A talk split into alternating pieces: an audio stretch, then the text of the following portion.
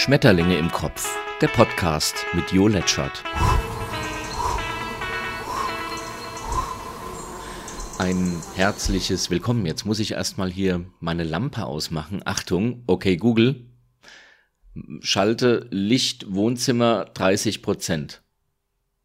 Alles klar, die Helligkeit wird auf 30 Prozent gestellt. So, Amen, das Wort zum Abend. Herzlich willkommen zu diesem etwas holprigen Einstand oder diesem ähm, etwas holprigen Einstieg, aber das macht's immer so ein bisschen persönlicher, oder? Finde ich. Also das war jetzt wirklich mein Google und es war wirklich ähm, auch das Esstischlicht sozusagen. Wir haben das gekoppelt. Und bitte jetzt nicht kommen mit, ähm, mit Corona-App und da wirst du auch abgehört. Ich habe die App im Übrigen ähm, und, und diesen ganzen kruden Geschichten. Ähm, mir macht es Spaß, mit dem Computer zu reden, der dann was macht. Das hat sowas von Raumschiff Voyager. Computer. So haben die das immer angeschlossen, äh, angesprochen. Also, einen schönen guten Abend. Hier live on tape. Jo. Ja, mit, mit seinem Podcast. Ich podcast ja eigentlich gerne über alles und am liebsten über psychologische Themen. Das muss jetzt gar nicht so tiefschürfend sein, aber ich mache mir einfach ganz viele Gedanken ums Leben oder über das Leben und äh, manchmal verzweifle ich da auch sehr dran und manchmal erfreue ich mich aber auch sehr dran. Und vielleicht geht's dir ja ähnlich, dass du manchmal so zu Hause sitzt und denkst, bah, wer hat sich diesen ganzen Quatsch eigentlich ausgedacht? Und mir geht's eben manchmal so.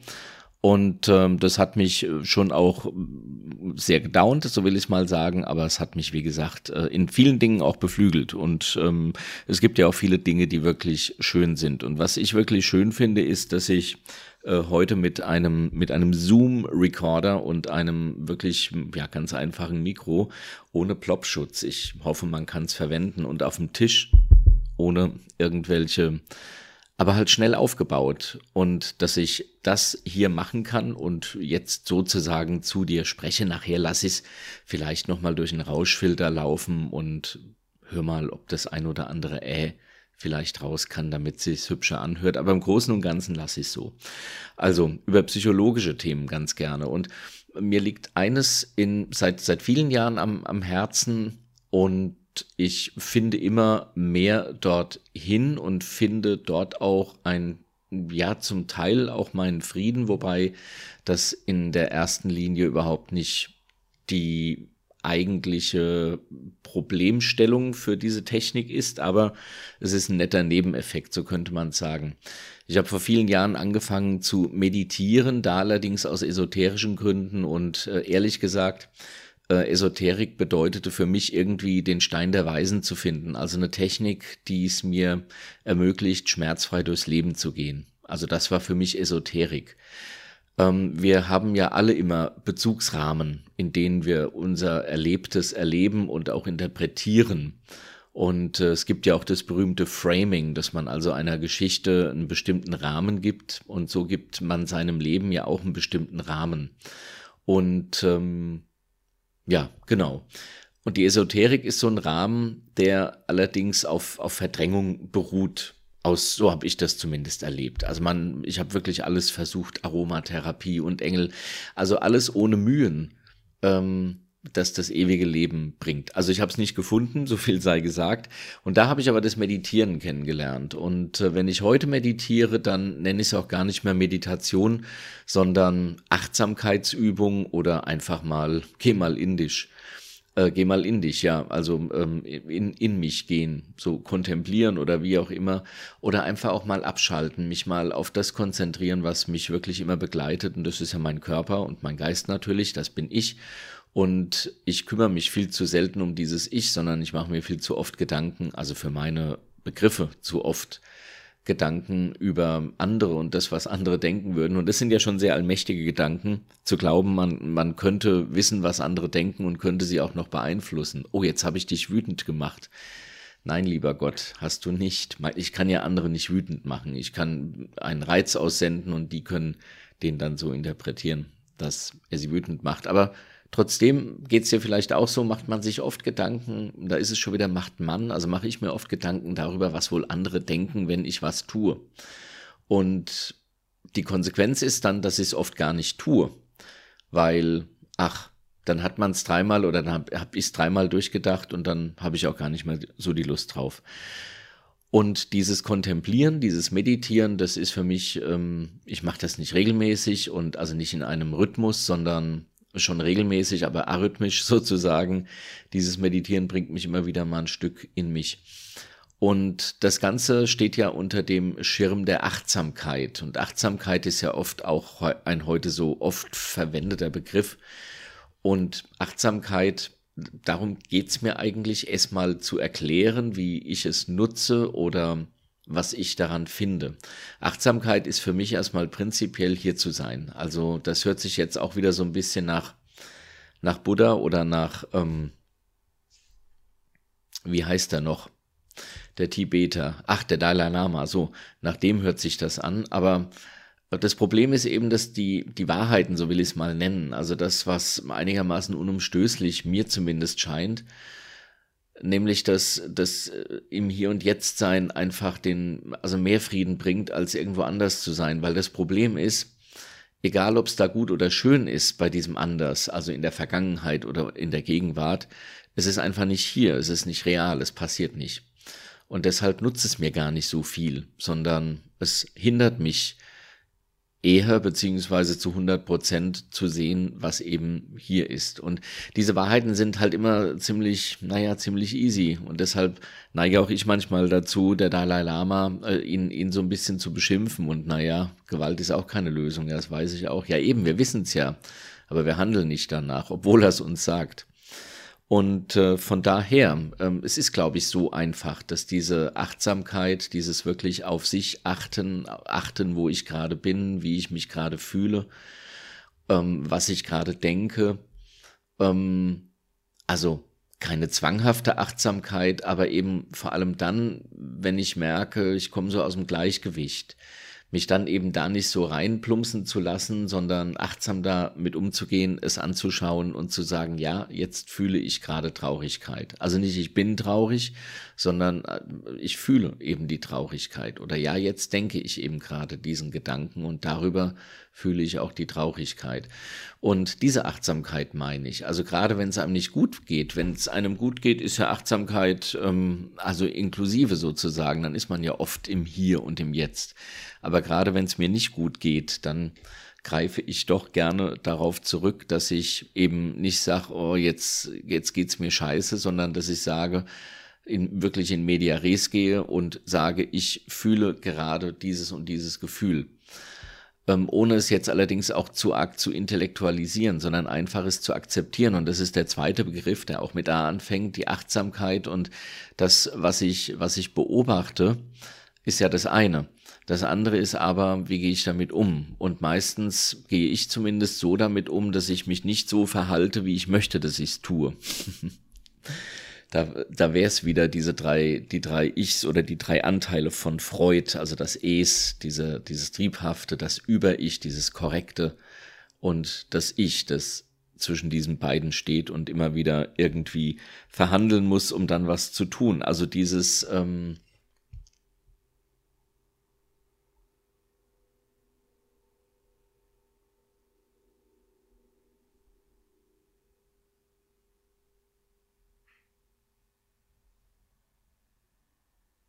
Stille, auch sowas.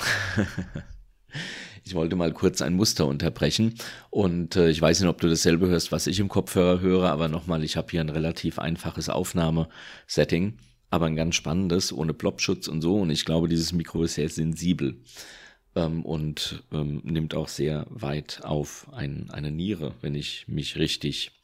Genau, also Achtsamkeit, da waren wir stehen geblieben und eben nicht nur achtsam zu sein, sondern das, was ich da wahrnehme, auch nicht so zu beurteilen, dass es mir schlecht geht, sondern es zu akzeptieren. Und bei dem Begriff Akzeptanz finde ich, ist oft eine, ein, aus meiner Sicht so ein Missverständnis da, dass die Leute sagen, na ja, gut, aber ähm, wenn ich, äh, wenn, wenn, wenn ich geschlagen worden bin, sagen wir mal, dann will ich das doch nicht akzeptieren, dass es so ist, sondern äh, ich will mich dann ja wehren oder juristisch oder wie auch immer. Und das ist aber gar nicht die Frage, sondern akzeptieren bedeutet einfach anerkennen, dass es passiert ist. Also ohne es zu finden irgendwie. Und ich muss es also nicht gut finden, ich muss es auch nicht schlecht finden, sondern einfach überhaupt erstmal anzuerkennen, dass es passiert ist. Also stell dir vor, dir fällt ein Betonklotz auf den Fuß. Dir fällt ein Betonklotz auf den Fuß, für den Fall, dass ich diesen Räusper rausschneiden sollte. Und du sagst aber einfach, nee, das äh, ist nicht passiert, weil, weil du einen Starken markieren willst oder wie auch immer. So, und äh, drei Wochen später fault dir der Fußzeh ab, weil er eben, ähm, keine Ahnung, also so verletzt war, dass er nicht mehr durchblutet. Und wärst du zum Arzt gegangen, hättest also anerkannt, ja, ich habe einen kaputten Fußzeh und der muss jetzt zum Arzt. Und dann hättest du ähm, den Fußzeh behalten können. Also das ist mit Akzeptanz gemeint. Anzuerkennen, dass das, was ist, eben einfach ist. Also bring eine Katze zum Bellen. Das ähm, kannst noch fünfmal sagen. Das finde ich aber scheiße und finde ich doof, ja. Das darfst du auch alles, aber überhaupt erstmal anzuerkennen, dass Dinge passiert sind, anzuerkennen, dass es so ist, wie es ist. Und dann aber natürlich zu überlegen, will ich das für die Zukunft auch so haben und was kann ich tun, dass es anders wird. Aber das gelingt eben am besten, ähm, wenn ich überhaupt erstmal anerkenne, dass ich da, wo ich bin, einfach bin. Das ist wie, ich sag mal, mit dem Rauchen aufhören und dann wieder anfangen und sich bei jeder Kippe verteufeln. Völliger Blödsinn, denn dadurch, also rauche ich nur nicht nicht, sondern es schmeckt auch nicht. Und wenn ich sagen würde, gut, es ist so, ich rauche. Also wenn ich diesen Stein mal vom Herzen hätte, dass ich mir da nicht ständig Vorwürfe mache, sondern einfach anerkenne, dass ich es rauche, also dass ich jetzt wieder rauche, ähm, dann hätte ich schon mal wieder ein bisschen mehr Energie frei für eine Strategie, wie es wieder mit dem Nichtrauchen geht, aber eben ohne mich dafür zu verurteilen. Also Achtsamkeit ist das eine und Akzeptanz ist äh, eben das andere. Und diese Akzeptanz schaffe ich zum Beispiel äh, eben genau, indem ich äh, meinem, meinem Gefühl oder das, was geschieht, so beschreibe, wie es geschieht. Also eben nicht, ich bin traurig, sondern ich fühle eine tiefe Traurigkeit. Und ich darf dann ja auch weinen, das ist ja gar nicht das Problem, aber es ist nicht mehr der Ärger, dass ich traurig bin, sondern ich bin's eben, Punkt.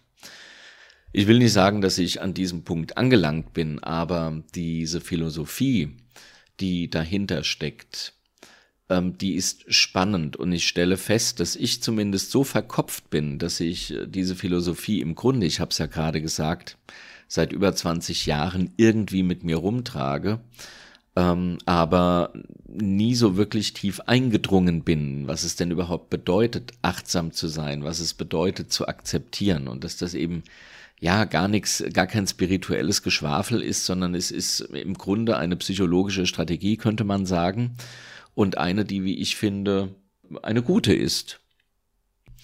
Und genau das ist es, was ich mit diesem Podcast mal anfänglich erzählen wollte. Also einfach einmal beginnen damit, weil es eben ein Thema ist, das ich sehr, sehr spannend finde und weil ich glaube, dass wir viel zu oft da draußen sind, statt mal zu schauen, wie ist es denn eigentlich in mir drinnen und was kann ich denn, ähm, ja, da mal anerkennen, statt immer Dinge zu tun, von denen, und so habe ich ja, meine ich, auch angefangen, äh, Dinge zu tun ähm, oder Dinge nicht zu tun, weil ich glaube, dass andere sie doof finden.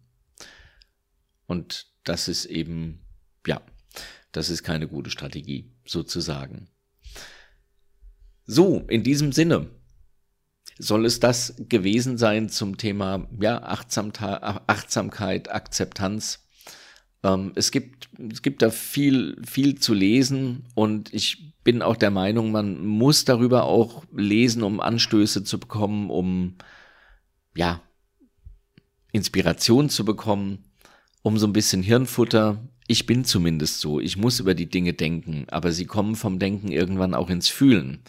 Aber vorher müssen sie meinen Geist passieren und vielleicht geschieht's ja, dass mit Achtsamkeit und Akzeptanz dieser Weg auch etwas kürzer wird. Also äh, es gibt darüber Bücher, da gibt's aber auch nichts zu empfehlen, sondern da sollte man sich leiten lassen.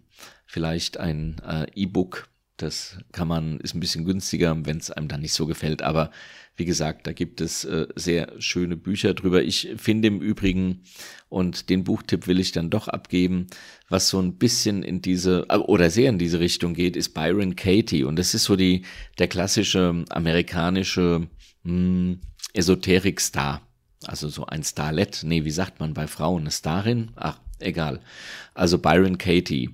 Und äh, Byron Katie hat eine verrückte Geschichte, das haben die aber meistens alle, die waren alle irgendwie mal sehr krank und ähm, haben sich dann eben mit der Technik geheilt, über die sie jetzt Bücher schreiben und das kann man jetzt auch verwerflich finden, aber was äh, Byron Katie, also B-Y-R-O-N und dann, ich glaube, K-A-T-I-E, Byron Katie, ähm, und das findest du auch im Internet im Übrigen, also Byron Katie, wenn du da mal äh, äh, schaust, ähm, The Work, das ist ihr das ist ihr Masterplan sozusagen.